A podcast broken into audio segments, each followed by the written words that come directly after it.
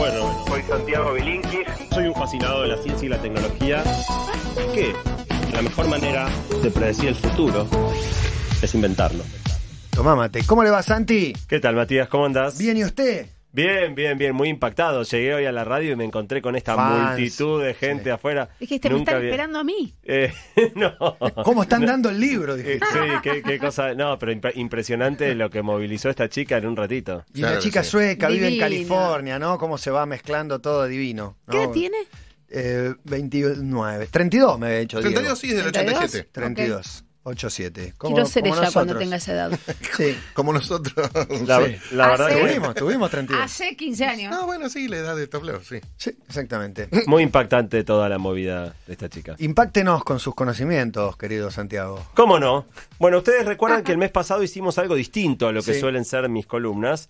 Eh, vinieron dos personas, justo había pasado TDX Río de la Plata, y vinieron dos personas que habían dado charla a compartirnos versiones muy breves de su charla. Y la verdad que a mí me gustó mucho cómo salió. Y había más charlas que tenía ganas de que los oyentes escucharan. Y entonces hoy tenemos dos invitados más que van a eh, repetir el formato que hicimos el mes pasado. Una versión muy breve, cinco minutos de su charla, y después conversar un poco con nosotros eh, acerca de eso.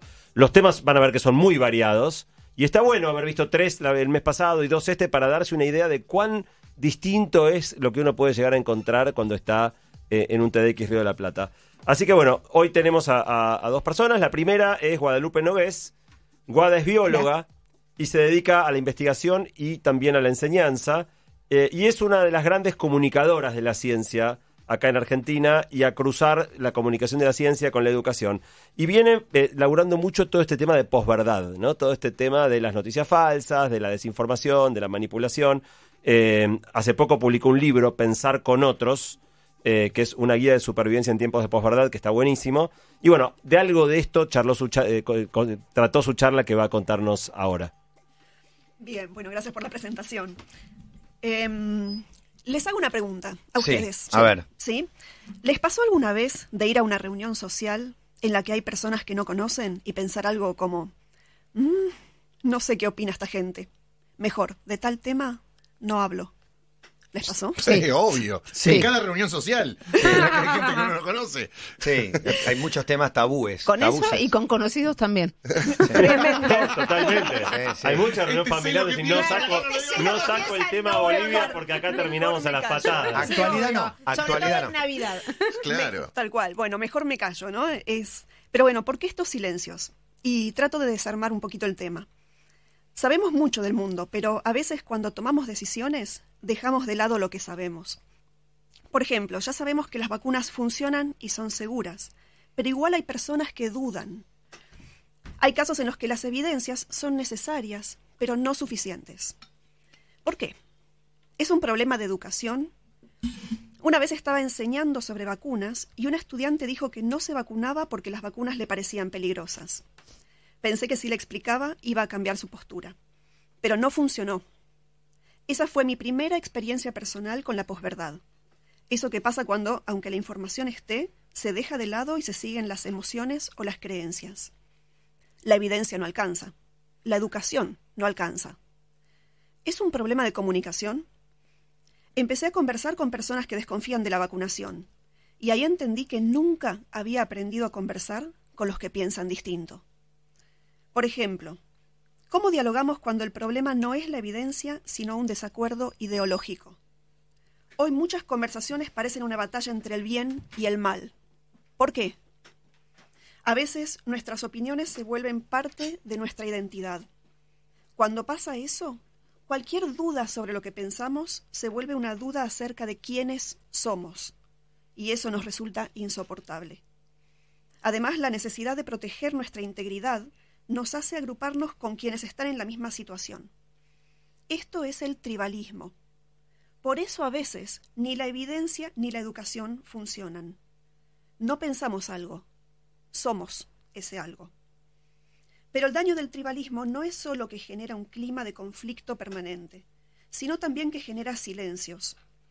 Algunos nos retiramos del debate, pero no porque no tengamos opiniones o no nos importe lo que pasa. No somos tibios. Por el clima de agresión, porque las cosas no avanzan, por miedo, por hartazgo, por la penalización social del disenso, por uno o varios de estos motivos, abandonamos la conversación.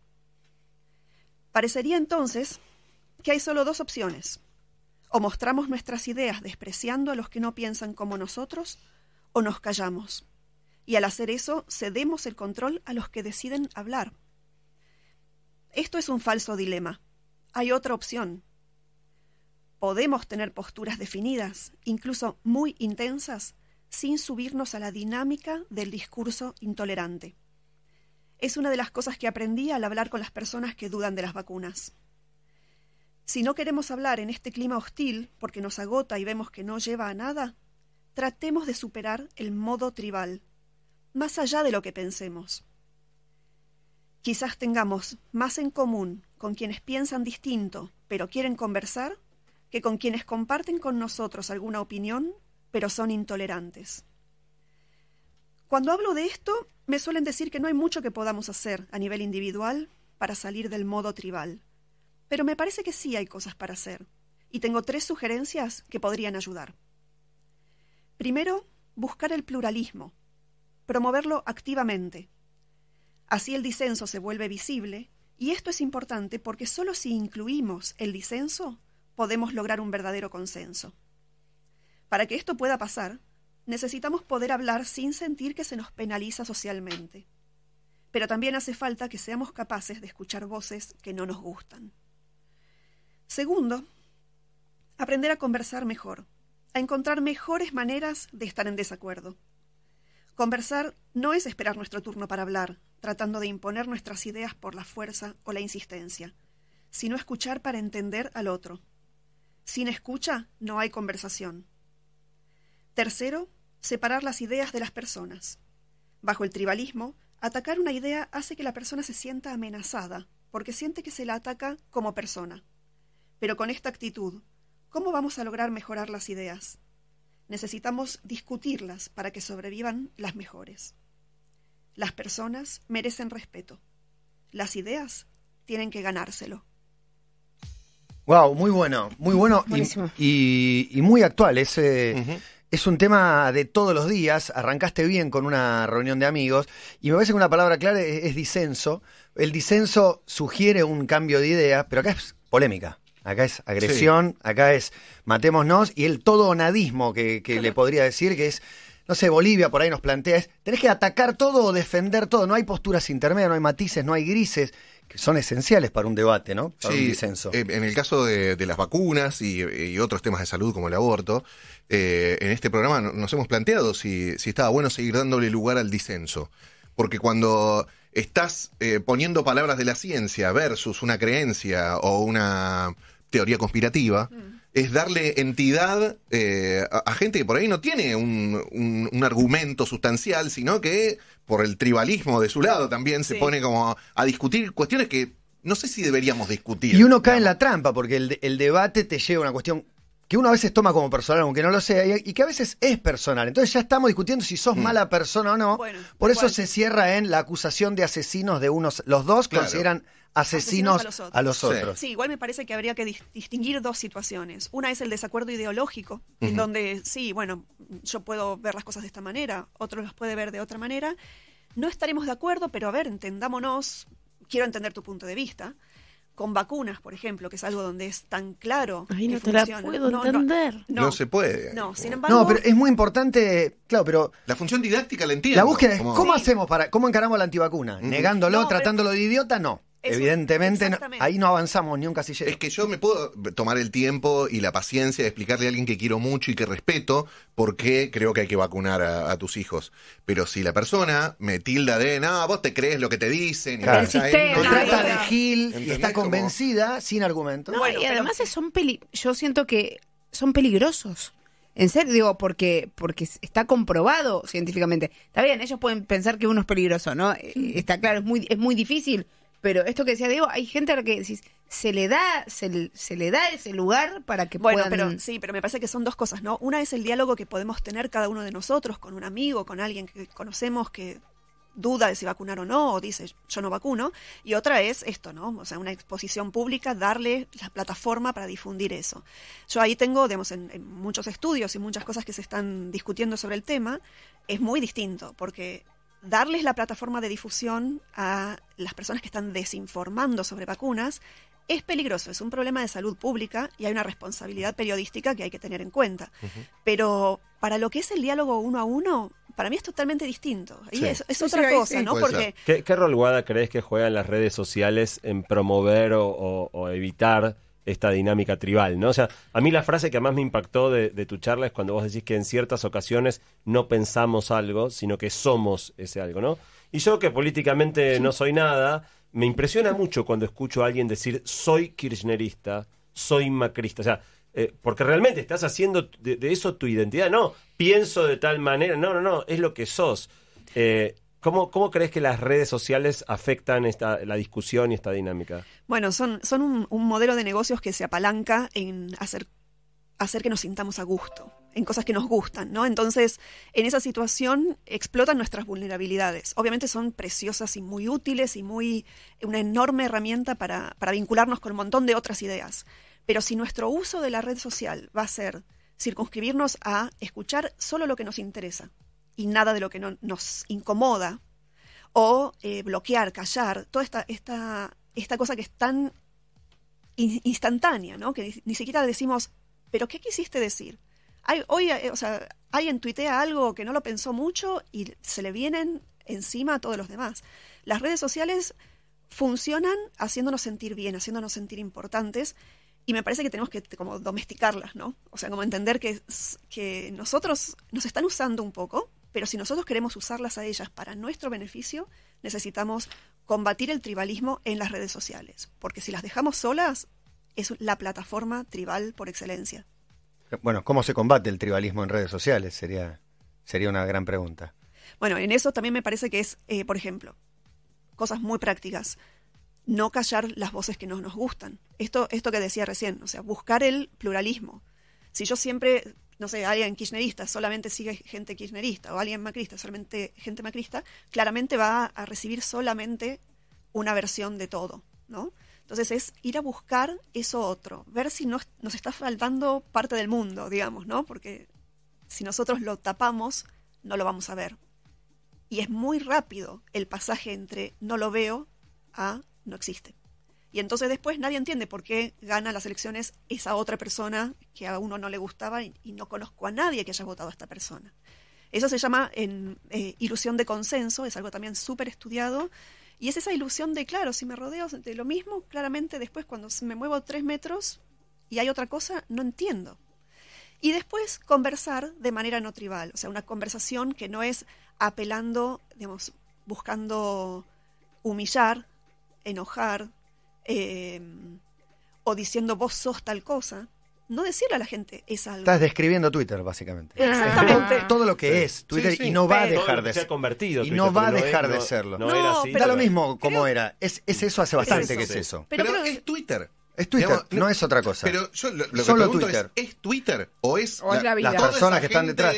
Comportándose En esa así? plataforma se comporta de esa manera, por ahí en otra no lo Mirá sé. que en Instagram también hay mucho odio. Sí. A nosotros por ahí no los recibimos tanto, pero a, No, no, pero hay un grandes figuras de la música les ponen una cantidad de cosas. como Y, y bueno, es cuestión de filtrar a, a los odiosos, y a los que directamente te dicen cosas hirientes. Sí, sí, claro. Y ver que te Insulto, dicen otros que odio. por ahí tienen algún argumento, que, que te acerquen a otra, otro punto de vista. Sí, pero también convengamos que hay una cuestión de, de meterse para, para, para insultar o para menospreciar. Es casi un deporte de muchos, porque no es alguien que sale una foto simplemente sin ningún eh, ni- ni- ninguna ideología, sino simplemente Ni una provoca, foto. no provoca Claro, nada. No provoca, simplemente te gusta y salen a matar. ¿Por qué? Porque te no Porque me gustó cómo puede, saliste. Porque va, porque es gratis. Porque porque vale. es anónimo, A ver porque si me da no me importa. Eh, lo logré, me Sí, contestaste. pero me parece que eso se puede también, digamos, está un poco el poder en nosotros en, en no darle cabida a esa intolerancia y no jugar ese juego, ¿no? Entonces es exponer ese comportamiento como un comportamiento que acá no, va- no lo dejo pasar. Y uno puede hacer comunicación de otra manera. Capaz que no consigue tantos likes, retweets o Claro. lo que sea, obviamente, porque justamente las plataformas buscan lo otro. Pero, me parece que, no sé, yo conozco un montón de gente que en Twitter logra navegar de alguna manera comunicando de otra manera, ¿no? O sea, Sí, lo, que a mí me resulta muy loco es que en este clima de tanta polarización, lo más demonizado es ser balanceado y ser. O sea, el Sí. que toma posturas Sí, claro. balanceadas es odiado por todos. Por todos. ¿no? Porque cuando En no cambio, el sos otro tiene- A tiene un lugar de pertenencia, el otro. eh, El no, el no ser es, es terrible, es un Igual lugar tengo, malísimo. tengo una estar. hipótesis con eso, que es que justamente este tema de los silencios. Cuando sos odiado porque pareces pocos, o sea, somos pocos, pero no somos tan pocos, hay un montón de gente que calla. Y si estamos todos callando por miedo a, la a, la- a lo que nos van a decir los demás, visibilicémonos, digamos. Mm. Somos un montón que no queremos este, este modo de comunicar, este modo de tratarnos, este modo de vincularnos entre nosotros, y me parece que hay maneras de, bueno, qué sé yo. Sí, no, Sí, en, en términos no. eh, de electorado, si querés, hay como un núcleo kirchnerista, otro macrista, y hay otro de la misma proporción que va y viene según lo que les pase en ese momento. Y que no es A ni es B, No. sino que de repente piensa como A, de repente piensa como Sí, B. sí, que comparte por- algunas cosas con uno, comparte otras con otro. No es fanático. Bueno, es, no, no es identitario. No lo ve como, no mezcla su opinión política con su identidad. Bueno, es muy interesante porque ataca justamente un tema que está sucediendo todos los días y que nos afecta, nos modifica y yo creo que nos hace peores porque se degrada el debate, ¿no? Totalmente. Bueno, la segunda persona que nos visita hoy es Enzo Tagliasucci. Enzo es doctor en física y neurociencia de la Universidad de Frankfurt. Es Tomá. inve- investi- eh, grosso, grosso, Tomá. Enzo. Y yo que lo saludé como, hola, ¿qué haces? Manhattan. Investigador del CONICET y dirige el Laboratorio de Conciencia, Cultura y Complejidad en la UBA.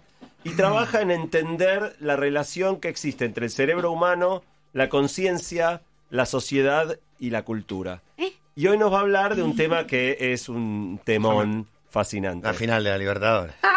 Perdón, perdón. Algo parecido, algo Perdón, parecido. perdón. Eh, bueno, de hecho, exactamente, ¿no? ¿Qué? O sea, la gente muchas veces no entiende lo que hago, ¿no? Porque lo que les pasa es que están tan acostumbrados a tener conciencia que se olvidan un poco de que hay algo muy misterioso en tenerla, ¿no? Incluso si me preguntan qué es la conciencia, yo medio que estoy complicado para dar una definición, pero hay una manera de definir la conciencia que creo que entendemos todos, que es la conciencia es esa cosa que perdés a la noche, cuando te quedas dormido, o te anestesian en una operación, o como dicen algunas personas a veces, la conciencia es esa cosa que perdés cuando se te apaga la tele. Y a mí la frase se te apaga la tele me encanta, es buenísima, eh, porque dice un montón sobre las intuiciones que tenemos sobre la conciencia. Por ejemplo, ponerle que yo les pido a ustedes señalarse en el cuerpo dónde está, dónde piensan que está esa tele que se apaga, ¿no? Como en la mano seguro que no, porque yo puedo perder la mano y sigo consciente, ¿no? Claro. La gente típicamente se señala la cabeza, algunos señalan el corazón, pero son cada vez menos. La gente cada vez más se señala la cabeza eh, y sobre todo acá entre los ojos, por encima de la nariz, ¿no? Entonces la intuición es que la tele está ahí y nosotros estamos de alguna manera metidos en la cabeza viendo el programa que es la conciencia. Y se puede aprender un montón sobre cómo el cerebro genera la conciencia estudiando qué pasa cuando se apaga la tele. Por ejemplo, usando métodos como neuroimágenes, viendo qué pasa en ese momento. Y lo que aprendemos, de hecho, se puede explicar con el mismo lenguaje. O sea, hay un conjunto de regiones en el cerebro que se apagan cuando la conciencia se pierde y son re- regiones que están justamente por sobre los ojos, dentro del cráneo y al costado, arriba de las orejas. Entonces, hace un par de años con algunos colegas nos empezamos a preguntar qué podemos aprender sobre el cerebro si en vez de apagar la tele, eh, intentamos exactamente lo contrario. O sea, quise investigar qué pasa cuando la conciencia está todavía más encendida de lo normal. Ponemos un programa que es muy intenso, o sea, qué programa aparecería en la tele en ese caso. Entonces, el programa en el que pensamos se podría poner muy intenso al punto de que incluso recomendamos no verlo nunca sin supervisión médica. O sea, el programa, el programa del que estoy hablando es el que se pondría utilizando sustancias que se llaman psicodélicos. O Ah, sea, pasillos así, intratables sí. o algo así. No, no, no, no. No, no, este. Este, este es mucho Yo peor. sí. estaba esperando qué droga le va a meter a la Claro, conciencia. bueno, estuviste exactamente. Bueno, bien, Estaba perfecto. esperándola. Entendi- ¿Qué entendiste todo. ¿Qué entendiste, tipo?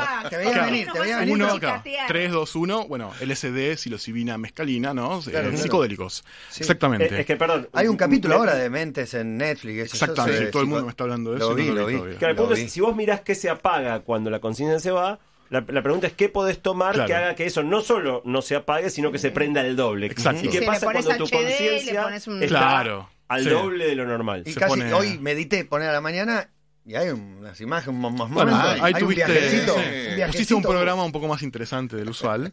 He tomado Eh, mate, no hice ninguna Claro. Bueno, hay que ver ese mate que te. Bueno, descubrimos que los psicodélicos encienden por encima del normal justamente ese mismo grupo de regiones que se apagan cuando la conciencia se va, cuando uno duerme, por ejemplo. O sea que en algún sentido, en términos del cerebro, hacen lo opuesto a perder la conciencia. Y actualmente con mi laboratorio estamos eh, haciendo el primer estudio del país sobre los efectos de un psicodélico en el cerebro humano. Y me gusta contar que uno de nuestros sujetos experimentales sintió que el, vamos a llamarlo el programa psicodélico, se ponía tan intenso que en comparación el programa, vamos a llamarlo de todos los días, el de siempre, eh, era casi como apagar la tele. Mm. Entonces, en un momento nos miró y nos dijo que sintió que hasta tenía que abrir los ojos para dejar de ver. O sea, esa era la imagen, ¿no? Él abría los ojos para no ver. El programa eh, se puede poner de hecho tan intenso que desaparece la distinción entre lo que son los contenidos y lo que es la persona que lo mira. O sea que el cuerpo ya no termina donde está la piel, sino que puede formar parte de las cosas que uno ve y que uno siente. Y me gusta decir que los psicodélicos están siendo explorados actualmente como terapia para pacientes con depresión o con ansiedad, por ejemplo, ante un diagnóstico de una enfermedad terminal. Y los resultados, hasta ahora, son muy positivos y los pacientes que más se benefician del tratamiento son justamente los que sienten que forman parte de las cosas, de todas las cosas que los rodean, los que sienten que forman parte del programa. Y hay una expectativa enorme puesta en los psicodélicos como herramientas para entender la conciencia y como terapias en salud mental, pero por la mala reputación que tienen, eh, existen trabas enormes para poder avanzar con las investigaciones como las que yo hago. Quizás porque algunos psicodélicos fueron y siguen siendo drogas de abuso, y también porque la realidad es que no los entendemos muy bien. Entonces la propuesta es que llegó la hora de hacer las paces con los psicodélicos, de tratarlos con responsabilidad, investigarlos para poder entenderlos mejor y aprovechar las virtudes que tienen, y pienso que de hacer estas cosas casi seguro depende del bienestar de muchísimas personas. Wow, bueno, eh, llegó el día en que hablamos de Iba a llegar tarde o temprano. ácido lisérgico y no, no sé exactamente cuáles son las sustancias, pero no puedo evitar mencionar el capítulo de Netflix. ¿Qué es lo que más te dicen? Se llama La mente, la mente humana o algo así, tiene muchos capítulos y hay uno de, de psicodélicos, dicen, donde cuentan cómo se ha utilizado para tratar enfermedades, con resultados increíblemente positivos. Sí. Lo- que pensaba, me trato de poner en el lugar de la- del abogado del diablo, si no, esto es medio que eh, nos vamos todos para, Perfecto, para el mismo lado. Es decir, Sí. el tipo que probó y le resolvió y se dio cuenta que la, la mierda era lo otro, la vida de todos los días, casi que uno se pone a pensar, esa es la dependencia, eso es Quiero, eh, dame eso todos los días. la parte negativa de cómo te enganchás con una droga y no la podés soltar porque la, la diversión, la felicidad, la plenitud, la armonía está ahí y cuando soltás la droga no la tenés. Sí. Alguien puede verlo de esa manera. Sí, pero no es como se están usando en lo que sería la clínica. O sea, es una única dosis, una única, un único consumo, típicamente con psilocibina, se usa, es la que más se usa, mucho más que el LSD, por ejemplo. Es el psicoactivo de, De los hongos, de los los- hongos. lo que en Argentina se conocen como cucumelos. No se usan los hongos, lo digo para que no. digo, usa la es- sustancia La sustancia, claro, la, la sustancia sí, pura química, pero es una única dosis, no es algo repetido. Entonces, generalmente, digo, no, generalmente no. Las personas que participaron de los estudios no son personas que después siguieron consumiendo. Es ese Claro. momento, es, Es lo como que ocurrió. momento de descubrir Claro. una, como los que es lo que ocurrió. Y es muy distinto a los fármacos usuales para la depresión, Claro, que son claro. cosas que una persona toma todos los días. Es más parecido a la ayahuasca, por ejemplo. Sí, que- de hecho que hay un estudio, viaje claro. como- bueno, hay un estudio de colegas en Brasil que usaron la ayahuasca justamente para, para pacientes con depresión con resultados también buenísimos, lo publicaron. Es impresionante. Yo creo que la pregunta que hay que contestarnos es por qué la medicina sigue con los otros. Porque está probado que te hacen mierda, que por todos lados. o sea, Vas a tener que tomar más cosas si seguís ¿No? tomando lo que, Sí. Sí, generan lo que ahora tomás para la. Sí, no depresión. Esta es una puerta que se abrió y hay que ver, investigar más todavía, por supuesto. Seguro. Pero lo otro, cada vez que se investiga algo, se demuestra Bueno, que lo otro muchos te mata. psiquiatras te van a decir que la industria farmacológica fracasó, las farmacéuticas fracasaron en tratar la depresión. ¿En qué sentido No fracasaron? No, el segundo negocio seguro que no. O sea, Claro. eso no Al que- no contrario, el claro. negocio está en su mejor Pues momento. generó más dependencia Pero, que las o sea, lo- los fármacos para tratar la depresión de, de hoy no son mejores que los que había hace 60 años y son bastante malos. O sea, ansiolítico se toma más que. bueno, más eso es terrible. No, No, eso, y de no, o sea, automedicados. Sí, aparte. claro. No, aparte acá te los, cualquier médico, ansiolíticos eh, son básicamente drogas como el clonazepam, el ribotril, eso es lo que te referís. Y son terribles porque aparte generan adicción y no solamente generan adicción, sino que tienen algún, uno, algún- el síndrome de abstinencia que tienen es uno de los peores que hay. Puede durar meses, años y es hasta peligroso para la salud. Entonces, eh, ya Lo que vemos pasa es que... ¿cuál, cuál es la opción? Digo, una persona de- deprimida, eh, Sí, médicamente eh, diagnosticada con depresión. sí. ¿Qué opción Esto legal vos- tiene? Claro, ¿qué opción? Porque No, vos- hoy por vos- hoy la, mejor opción es, es ir a un buen psiquiatra y, a- y un, sobre todo un buen, a un buen psicólogo. O sea, esto Claro, no va pero aislado pero de la en terapia. conjunto, O- o- en convertirse general. en sujeto de tus investigaciones. Bueno, Claro, sí. pero- eso en Argentina todavía no. No es mala pregunta, pero eh, si fuese, por ejemplo, a mis colegas de Londres, están reclutando actualmente para los ensayos clínicos. No en Argentina aún. Pero eh, esto igual, vale la aclaración, no, no sucede, no funciona aislado de terapia. O sea, son sustancias que no hacen lo suyo mágicamente, sino que hay que trabajar Claro. ¿Y, y qué es lo que, digo, con, con lo que vos estudias, qué es lo que ven, por ejemplo, tratás con personas que están deprimidas? No, o nosotros no. vos- no. Nosotros estudiamos el efecto en personas sanas que lo consumen en entornos naturales de consumo. O sea, no, no en el laboratorio, sino que O vamos sea, a lugares. No, electrónicas, no, no, no, recitales. eh, Estudiamos dimetiltriptamina. No, no, no, estudiamos algo, estudiamos algo parecido a la ayahuasca nosotros. Entonces Ah. el, el entorno de consumo es similar, es ceremonial, es eh, eh, tranquilo, en casa. así. ¿Y Claro, vos, claro, cu- vos, perfecto. eh, tomaste? No Eh, digo, de eso no, no, No, no, no, no cuento, podés. no, no. Ok. Después, después contamos, sí. No voy a hacer declaraciones. Exactamente. No, Ni lo- firmo ni lo rato niego, ¿no? que vengo hablando Sí. y con ganas de, de someterme también, yo tengo a algún ganas. tipo de tratamiento. Bueno, yo- esto. DMT es lo que No, tiene verdad. Sí, exactamente. En 2009 yo lo conté. eh, No lo recomendamos, ¿eh? por supuesto, cada uno sabe no, qué hacer. Pero yo tuve un año muy traumático, con pérdidas personales y demás, y me ayudó un montón. Y fue la única vez que tomé. No es que te haces adicto, que papá, papá, no, eso depende de cada persona, me imagino. No son eso. adictivas estas sustancias. Claro. No lo son. No. O Y, sea, y a mí me ayudó un montón y fue un proceso de sanación personal que por supuesto también estaba acompañado de terapia y demás. Pero sí, lo, eh, me parece que estas sustancias, cuidado por profesionales Claro. que te indican qué dosis tenés que tomar, en qué momento y, y a- apoyado con terapia, no le veo la contra, la verdad. Sí, o sea, lo que estamos tratando de capturar es con evidencia lo que vos me acabas de contar como anécdota. Claro. claro. Escúchame, ¿y lo del capítulo de ese Netflix lo recomendás o...? No lo vi yo todavía. Ah, ok. No lo vi, pero Bueno. si a ustedes les gustó, probablemente lo recomiendo. No, eso, mostraba gente, esto mismo que decís vos, o sea, Sí. lo tomó una sola vez, un tipo con depresión y cambió diametralmente lo que eran sus comportamientos. sí, eso, eso pasa. Nosotros este año también estamos hablando de, de cannabis medicinal y, y Sí. de cómo eh, sirve, no sé si como cura, pero sí como paliativo para algunos síntomas de enfermedades neurodegenerativas y, Sí. y de algunos casos severos de gente que no puede ni siquiera moverse y lo ves después de tres gotitas de CBD cómo le cambia la vida a una persona. Y ahí también, ¿no? Como hay, hay un campo por explorar y, me imagino que la O sea, medicina es- tradicional debería hacerse cargo de... Sí, Sí, no de es mi especialidad, estudio. no es mi especialidad cannabis, no es de lo que más sé, pero eh, seguro en epilepsia hay un montón de, de- de espectros de la epilepsia que, que está demostrado que tiene, que tiene eficacia y de hecho eh, el Ministerio de Salud hoy por hoy, eh, Secretaría Secretaría, sí, sí, sí. o sea, vamos a decir, eh, Capaz tiene, un, tiene, un, pro- claro, tiene un, programa, un programa en el cual ellos mismos dan aceite a las personas que tienen epilepsia muy difícil de tratar. Eh, bueno, lo, lo interesante es que el aceite lo importan. Se importa en Estados Unidos aceite porque hoy por hoy en Argentina no tenemos todavía las Claro. regulaciones, pero digo, ahí está, hay algo que hay que hacer acá también. Pero Ya va a llegar, digo, sí. en Estados Unidos sí, Sí, hay, hay sí, un sí, está cambiando todo. Pero Claro. con lo que, pero también con, con lo que estudias vos y la ayahuasca y esas También. cosas también. To- Totalmente, a varios niveles. En Estados Unidos hay un proceso de criminalización de hongos, plantas, y bueno, y ni hablar del negocio que es el cannabis en Cali- California. O sea, eso, la gente que no lo sabe, es en, en California se legalizó y, que si no me equivoco, el mercado ya es más grande que la- el de la cerveza. en Estados Es Bueno. impresionante. En Colombia también superó a, la- Sí. a los ingresos por venta de cacao, de café. Sí. Eh, En Canadá produjeron Sí. más, más que lo que podían sobró. consumir y empezaron a exportar. Hoy salió una nota en La Nación de Carlos Pañi diciendo que Alberto Fernández es Néstor Kirchner sin soja. Quizá la soja de, de Alberto pueda ser el cannabis. ¿Por qué no? Puede ser. Bueno, la Porque Expo no, hace Cannabis falta fue una ingenio. cosa de locos. Claro, que ahí era estuvimos, rural, ahí sí. estuvimos. Fue una cosa enorme. Sí, fue terrible. Bueno, para- Santi, para muy terminar, interesante. Teníamos una tercera invitada que no pudo venir, que es Débora Tajer, una psicoanalista que dio una charla muy impactante acerca de cómo toda la historia del, del Me Too, ni una menos, y toda, toda la nueva relación entre los géneros, cómo eso está cambiando el humor, el perdón, el humor no, el amor, eh, El humor y, los vínculos entre, entre varones, mujeres.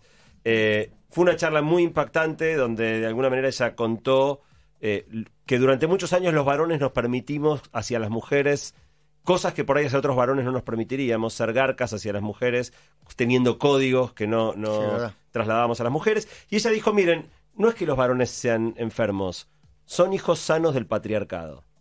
Y es verdad, o sea, creo que somos producto de la sociedad en la que vivimos y de los vínculos que mamamos desde chicos.